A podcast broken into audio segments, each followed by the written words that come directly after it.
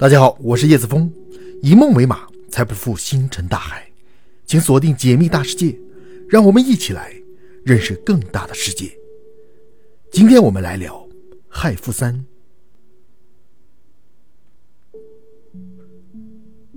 十年前，巨石强森主演了一部轻松的奇幻片，叫《地心历险记》，带观众开了回脑洞，在地心构建了一个美丽神奇的地心世界。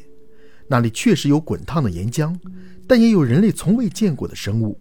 但电影毕竟是电影，别看人类现在的科技能上天、能下海，太空遨游也不在话下，世界最深的海底也能去逛几圈。但其实至今对地球的了解还知之甚少。地球内部有没有奇幻世界不知道，但科学家倒是发现有一种古老珍贵的气体，源源不断地从地球的内部释放出来。它不如《地心历险记》中的钻石那么耀眼夺目，但它却有着钻石都不能比拟的价值。它就是氦氟三。氦氟三是氦气的同位素气体，性质稳定，无色无味，是一种极具潜力的清洁能源，是解决人类能源危机、改变能源结构的高效率燃料。它能与氢的同位素发生核聚变反应，但过程中不产生中子，因此产生的放射性废料少，安全环保又容易控制。是制造清洁核能的最佳原料之一。人类在多次对月球的探测中发现，月球上月壤中的氦氟三储量非常多。据估算，整个月球的月壤能提供大约七十一点五万吨的氦氟三，比地球上已探明的氦氟三储量多得多。要是人类能把从月壤中的氦氟三带回地球，提高清洁核能的开发便不再是梦。但是以目前的人类科技来说，在月球开采氦氟三并运回来。费用高达三千亿美元，因此，关于月壤开采项目，人类还在仔细的从长计议中。之前人类估计的地球氦氟三的储量，大概总共只有几百公斤，数量少得可怜。但有人不相信，并且坚持认为，地球上一定藏有大量的氦氟三，只不过藏得比较深，在地核中。来自美国新墨西哥大学的物理学家彼得·奥尔森就是该观点的支持者。于是他带领团队展开了研究，结果证实了地球内部的确每年都在往外泄露氦氟三。奥尔森形容了一下，每年的泄漏量大约是两千克，汇聚在一起的话，能充满一只普通桌子那么大的气球。奥尔森还表示，这不仅为人类提供了大量的资源，还提供了地球起源的线索。那么氦氟三怎么就跟地球的起源扯上关系了呢？我们知道，宇宙中的天体。很多是气体云碰撞融合形成的，星团是这样，恒星也是这样。日本的研究人员曾经证实过这一点，报告发表在了2021年1月的日本天文学出版物杂志上。在诸多天体中，星云的坍缩或凝结能形成恒星或行星，而星云的主要成分首先是氢气，其次就是氦气。比如太阳的主要成分就是这两样，月球上有那么多氦氟三，也就是这个道理。同样。地球中也含有大量的氦气存在，只是随着地壳的逐渐冷却凝固，它们被封印在了地球内部。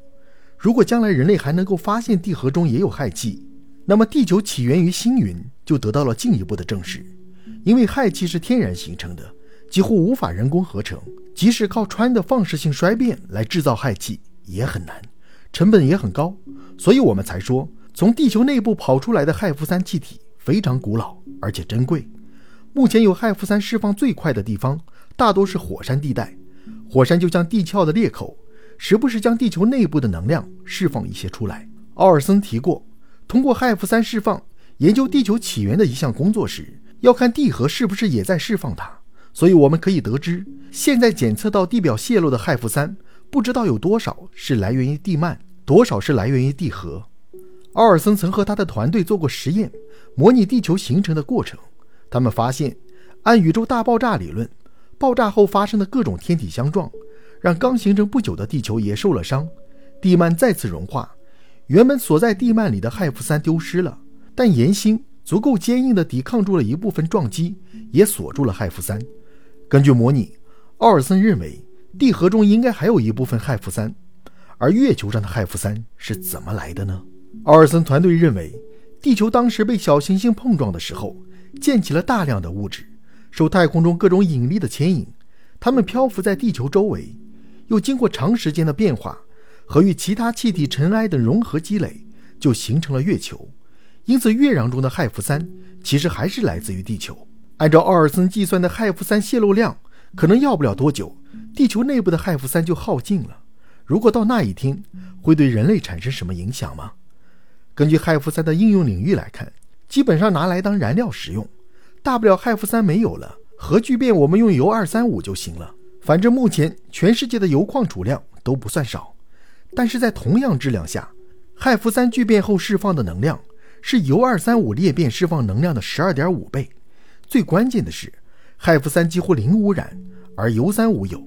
而且铀二三五做核能源，如何控制它的核污染扩散，是个复杂又困难的事情。在裂变中控制不好，还可能发生爆炸。所以在同样的用途中，能用氦氟三，为什么要选择铀二三五呢？值得一提的是，除了在核能方面使用，氦氟三还有很多用处是铀二三五替代不了的。氦氟三属惰性气体，很稳定，飞艇要用到它，火箭燃料要用到它，甚至普通医学上也要用到它。我们平时去医院做核磁共振扫描，这台机器上就得用到氦氟三做冷却剂，连超市的扫码仪都得用到它。每一种元素都有它不可替代的价值。氦氟三应用前景高，储量小，随着它的不断泄露，将来市场上的卖价会越来越高。而且从现在有能力探索月球的国家表现来看，也知道氦氟三有多么抢手。但凡地球上能找到一种元素能替代它，我们都不会想着花高价去开采月壤。毕竟，除了开采成本很高之外，还需要先将月壤加热到七百度以上，这个过程需要耗费大量的氧气，耗能高，速度慢。月球上没有氧气，所以无法做到。对此，也有俄罗斯科学家提出建议。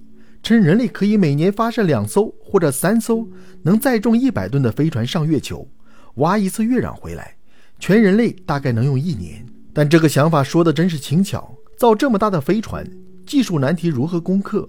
成本又得花多少钱？还有送上去的技术和花费呢？当然，我国中科院的研究团队在嫦娥五号带回月壤之后，用高分辨透射电镜结合电子能量损失谱法，发现。